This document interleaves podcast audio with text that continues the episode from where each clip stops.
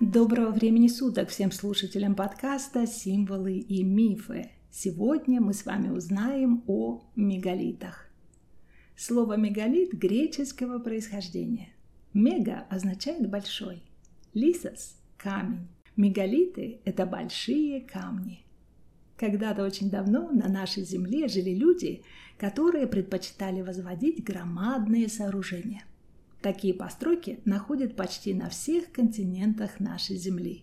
В Европе, Азии, Африке, Северной и Южной Америке и Океании. Мегалиты находят и под водой. Возможно, некоторые из них были возведены 11-12 тысяч лет тому назад. С тех пор уровень моря поднялся, и так эти валуны оказались под водой. Кто их строил, когда и для чего – это вопросы, на которые нелегко ответить.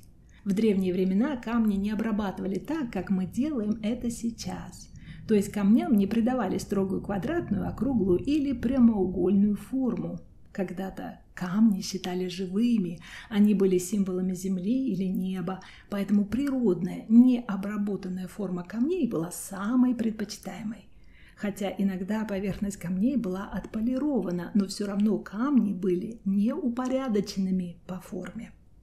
Позднее кельты, греки и другие народы считали такие доисторические сооружения за духов древних или посредников между небом и землей. Стоунхендж – это целый комплекс, состоящий из камней, насыпей и аллеи, находящийся на равнине Солсбери в Англии. Гипотез о том, кто и когда его построил, много. Вначале думали, что это дело рук друидов – но эта версия впоследствии была опровергнута. Потом появилась другая гипотеза.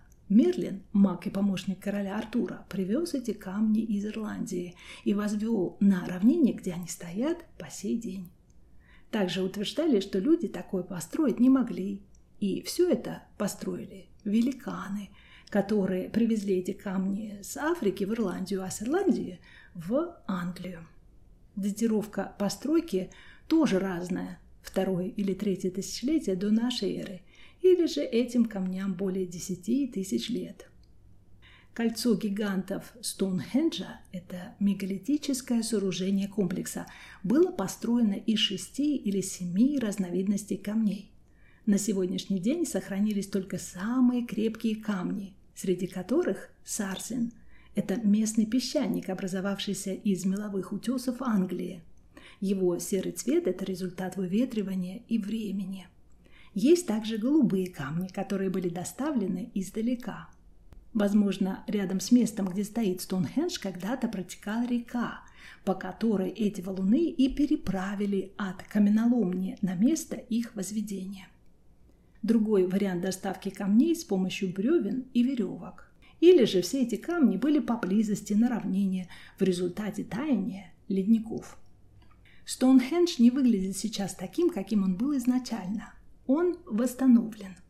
Многие камни были разрушены, накренены или упали. Сегодня насчитывается 30 местных камней сарсен. Как поверх некоторых из них лежат своеобразные плоские камни, которые когда-то были расположены по кругу, образуя своеобразное кольцо из мегалитов. Внутри этого сооружения находилось пять трилитов – Трилиты – это три камня. Два огромных камня служат подпорой третьему, который находится поверх двух.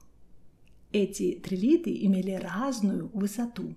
На сегодняшний день осталось только три трилита, образующие форму подковы, открытая часть которой направлена на северо-восток. Именно туда, где в конце авеню от Стоунхенджа расположен пяточный или солнечный камень. Солнечным его назвали потому, что во время летнего солнцестояния солнце встает именно там, где расположен этот камень. С э, приходом новой религии, христианства, Стоунхендж стали считать делом рук дьявола или гиганта, который доставил эти камни на равнину Солсбери с Ирландии купив их у одной женщины, на чьей земле было много таких камней. Этот гигант взвалил охапку мегалитов себе на плечо и отправился в путь. Но валуны были очень тяжелыми, и когда гигант поправ... поправил свою охапку на плече, один из камней выскользнул и упал в реку, где он и находится по сей день. По прибытии на место гигант построил камни по кругу и был очень рад своим трудом сказав себе при этом, что никто никогда не догадается, откуда эти камни здесь появились. Как раз в это время мимо великана и его нового сооружения проходил монах, который все услышал и прокричал, что никакой это не секрет, и все все будут знать. Гигант очень разозлился и швырнул один из камней в монаха. Этот камень ударил монаха по пятке, вот такую легенду придумали люди и начали называть этот камень пяточным. И если к нему внимательно присмотреться, на нем можно увидеть углубление, действительно напоминающее большую пятку. Еще в этом комплексе есть так называемый алтарный камень. Люди верили, что это было местом жертвоприношений. Для чего использовалось это сооружение – Никто не знает, был ли этот комплекс астрономической обсерваторией, календарем, огромным музыкальным инструментом или лечебно-церемониальным местом. По округе нашли множество захоронений, но эти захоронения могли появиться многие века или даже тысячелетия после возведения Стоунхенджа.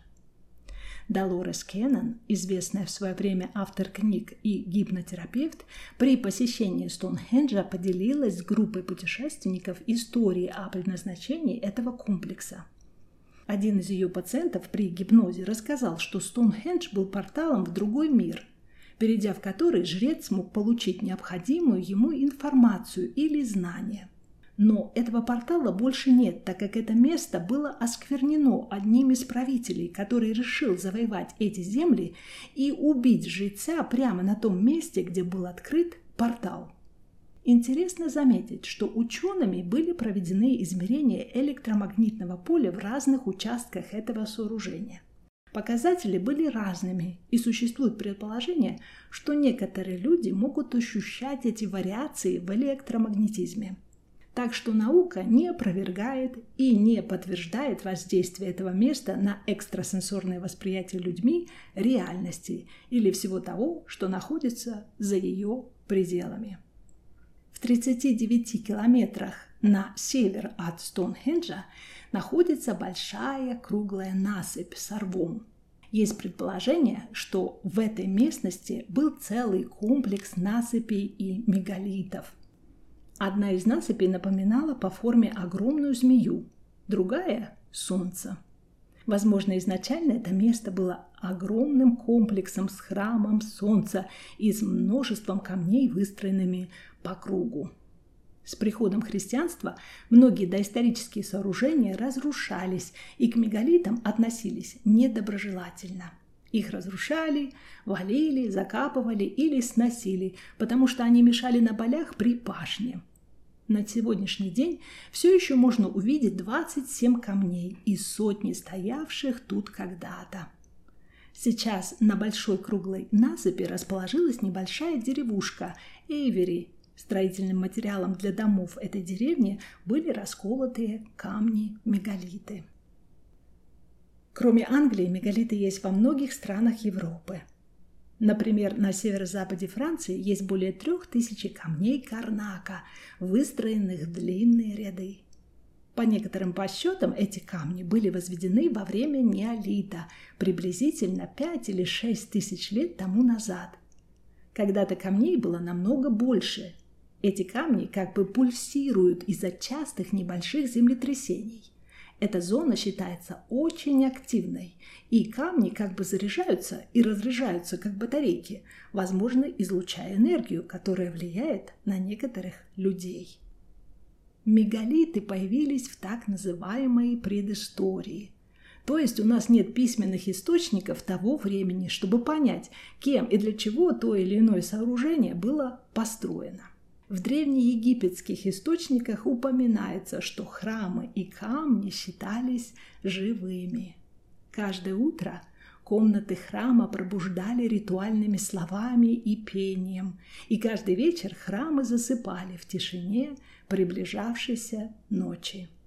И, может, так же, как и древнеегипетские храмы, мегалиты просыпались со светом солнца и засыпали при свете луны и звезд, как молчаливые свидетели времен, давно ушедших в прошлое, времен, о которых слагали легенды.